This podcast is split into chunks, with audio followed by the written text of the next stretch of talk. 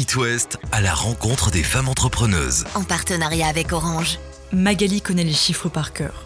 Dans le monde, le tiers de la nourriture n'est pas consommé. Poubelle. La moitié de ce gâchis vient des fruits et légumes et parfois ils ne sont même pas mis en vente. Tout ça soit parce qu'ils sont trop laids, trop petits ou mal calibrés. Alors Magali a voulu trouver une solution. Je suis Diane Berger et vous écoutez Femmes entrepreneuses. Et aujourd'hui, nous sommes avec Magali Duramé, la jeune femme installée à Rennes a créé Foodologic. Alors Foodologic, c'est un site de rencontre finalement pour fruits et légumes euh, qui sont laissés de côté, discriminés parce qu'ils sont trop petits, trop grands, euh, difformes, courbés ou en surplus. Par exemple, en ce moment, avec la fermeture de la restauration, il y a eu beaucoup d'excédents euh, des producteurs qui n'avaient plus leur débouché dans la restauration.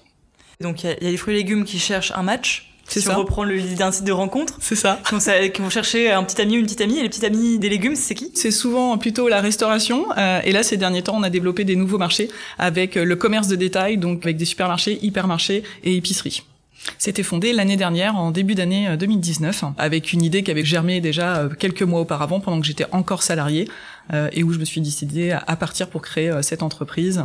Et euh, après, bah, j'ai commencé ensuite dans un incubateur de start-up, et là, euh, bah, tout s'est enchaîné aussi, euh, à recruter et euh, à commencer à commercialiser fin 2019. Et maintenant, bah, on continue le développement au fur et à mesure de notre plateforme, au fur et à mesure euh, des tests, et euh, on a déjà euh, plusieurs tonnes de produits sauvés, de fruits et légumes, et des milliers d'euros redonnés aux producteurs, donc on est très satisfait.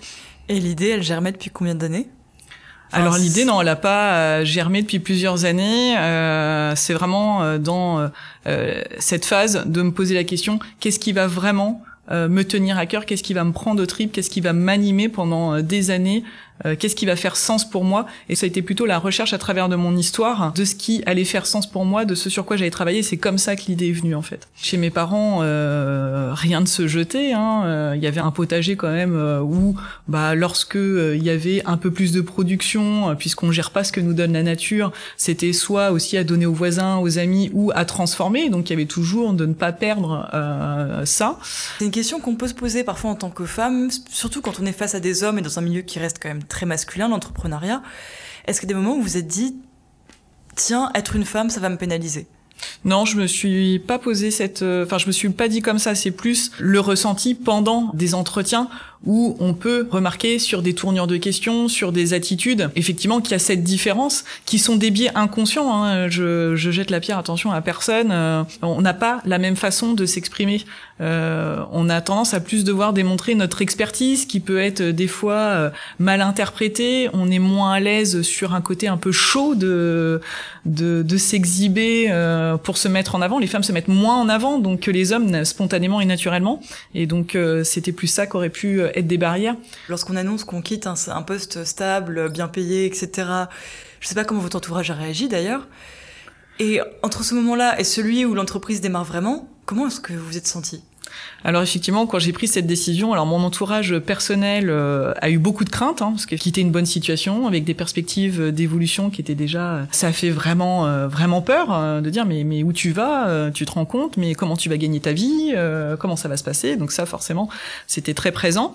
Et puis dans mon environnement professionnel, euh, certains ont été euh, surpris et on retrouve encore du vocabulaire masculin euh, avec des remarques qui m'ont surprise en me disant euh, euh, bah, je savais que t'étais couillu, mais à ce point-là, euh, de prendre, euh, de, de, de quitter euh, l'entreprise où tu devais prendre une promotion pour aller monter ton entreprise, et en même temps de me dire, mais euh, je suis certaine que ça va marcher, on te connaît, c'est sûr que ça sera un succès. Donc voilà, c'est des choses qui, qui confortent aussi sur le, le départ, euh, mélange de crainte et d'encouragement, qui étaient effectivement des sentiments très mélangés.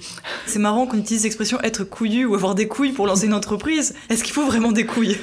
Bah nous elles sont plus à l'intérieur, elles sont plus hautes, c'est des ovaires, mais du coup ça fonctionne aussi. Euh, et on voit que dans des périodes de crise, les entreprises portées par des femmes, qui ont souvent aussi sont plus tournées vers l'entreprise solidaire l'économie solidaire et sociale, sur l'utilité, sur l'écoute et l'empathie, finalement s'en sortent mieux en cas de crise euh, que les autres. Donc euh, comme quoi euh, finalement euh, d'avoir des couilles un peu plus, enfin un petit peu différentes, un peu plus féminines, bah ça fonctionne très bien aussi pour monter une entreprise et accompagner ses équipes.